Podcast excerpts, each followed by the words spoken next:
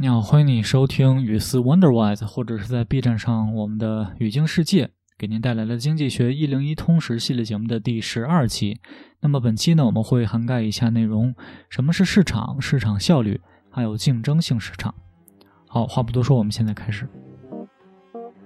Supply and demand markets, force training 101. We're watching the news when someone says higher gas prices should lower demand. How do you evaluate a statement like that? This guy is on television, so he must know what he's talking about, right? Don't be so sure. Many intelligent individuals throw around economic arguments using economic terminology and may even sound convincing, but there is a lot of bad economics going on. To have a good understanding of economics, you must have a grasp of supply and demand. The concepts are central to even the most complex of economic arguments, yet they are easily understood. What's a market? Markets are places that bring together buyers and sellers. However, markets do not have to be physical places. Market exists whenever and wherever buyer and seller interact be it a physical location via mail or over the internet. Several conditions must be met in order for markets to function efficiently. Typical conditions for an efficient market include a large number of buyers and sellers acting independently according to their own self interest,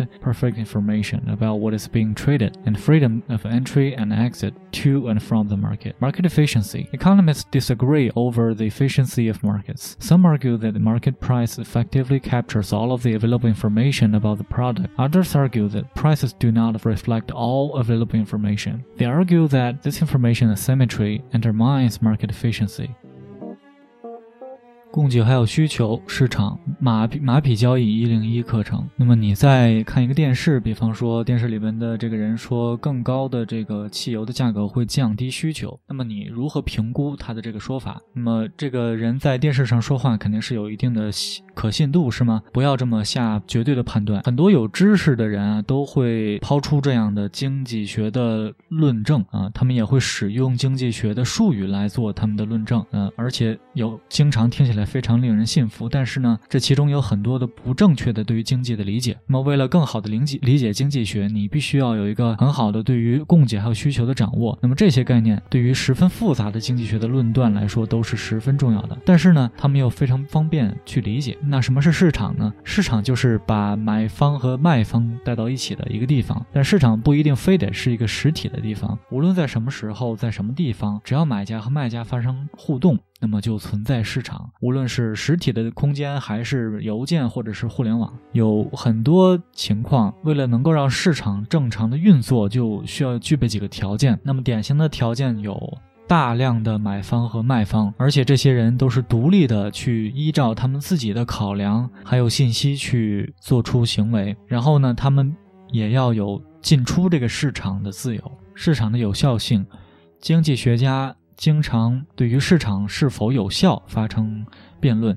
那么有些人认为，这个市场的价格可以反映所有的关于这个产品的信息，那么它就是有效的。但是其他人认为，市场并不能够反映所有的关于这个商品的信息。他们认为这种信息的不对称就会影响市场的效果。Large number of participants in the market ensures that no one buyer or seller has too much influence over the price or the amount traded. It is obvious that if there is a single seller or single buyer, they will be able to exercise considerable influence over prices. For example, Walmart has what is called monopoly power over several producers. Because Walmart is the sole retailer for these producers. It is able to use that power to influence the price it pays. In competitive markets, no one producer or consumer exercises that level of influence. Money talks, monopoly and monopoly. Monopoly is when there's basically only one buyer for a product. Monopoly is when there's basically only one seller. Perfect information implies that both buyer and seller have complete access to the cost of production a perfect knowledge of the product. An opportunity exists for arbitrage, which is buying low in one place and selling high in another. Contrast that condition with experience of buying a car, chances are the seller has a bulk of information about the costs and specifications of the vehicle, whereas you deal with limited information at best in making your purchase decision. Freedom of entry and exit into the market also increases market efficiency by allowing the maximum number of buyers and sellers to participate. Licensing requirements are an example of barrier to entry. By requiring license to sell or produce goods and services, the government limits the potential number of sellers, resulting in less competition and higher prices. 如果市场上有足够数量的买家和卖家，那么就会保证价格不受其中一方垄断。那么很明显的是，如果市场里只有一个买家或者是卖家， 那么其中一方就会对价格施加非常大的影响。举例来说，沃尔玛就有一个叫做 monopoly，也就是买方垄断的权利，在部分的商品上，因为沃尔玛是对这些部分商品的独家的经销商，那么这种力量呢，就会让他去主导这个价格。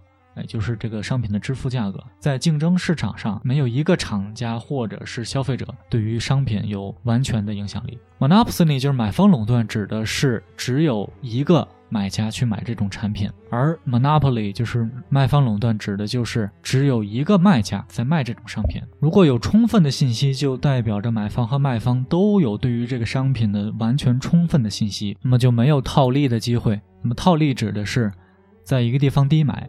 然后在另外一个地方高卖，但是呢，有一个反例就是买汽车。那么买汽车的时候，很有可能这个卖家对于这个车的信息有足够的了解，包括这个车的造价，还有它的细小的规格。但是作为买家呢，你只有有限的信息啊，去做出这个买车的决定。自由进出市场就会增加市场的效能。呃，这是因为可以让足够多的进。可能多的买家和卖家去参与到交易之中来，准入许可是这个市场的壁垒的一个例子。那么，如果你要求你持证才能够卖啊一个商品的话，那这就叫做这个许可准准入许可。那这样的话，政府就可以限制潜在的卖家，呃，从而导致更少的竞争，还有更高的价格。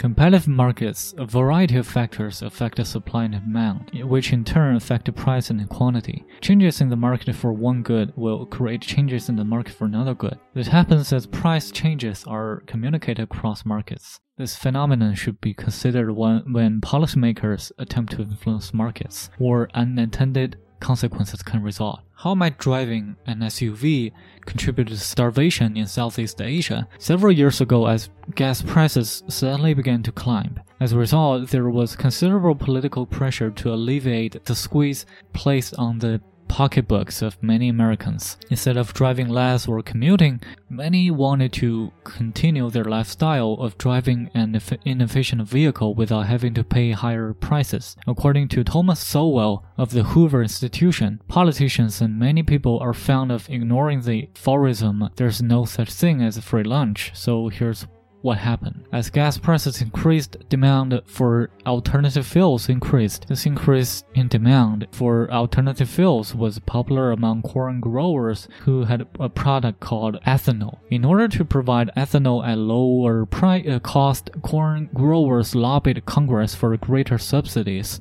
This resulted in more land being placed into corn production at the expense of other crops, namely wheat. As wheat supplies decreased and wheat prices rose, the price of the substitute crop, rice, also rose because there was now more demand for rice. This led to the price of rice increasing to the point where people in South and Southeast Asia were unable to afford their basic staple. Starvation quickly ensued. Markets talked to each other. No one intended for starvation to occur, but when people ignore scarcity, unintended consequences can, can and do occur. 竞争性市场很多的因素在影响着供给和需求，那么这也会影响到价格和数量。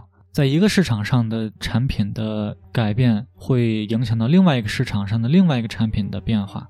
那么这是因为这些变化都会在市场之间传递。那么这种现象应该在决策者的在去影响市场的过程中去考虑到。否则的的话，不经意的结果就会发生。那在一个地方开 SUV，如何影响导致另外一个地方，也就是东南亚发生饥荒呢？那么在几年前曾经出现过油价上涨，所以就有很大的政府压力来减缓这种影响，因为这些影响会增加美国家庭的支出。那么美国人非但没有呃少开车，或者是选择公交通勤，那么很多人却继续。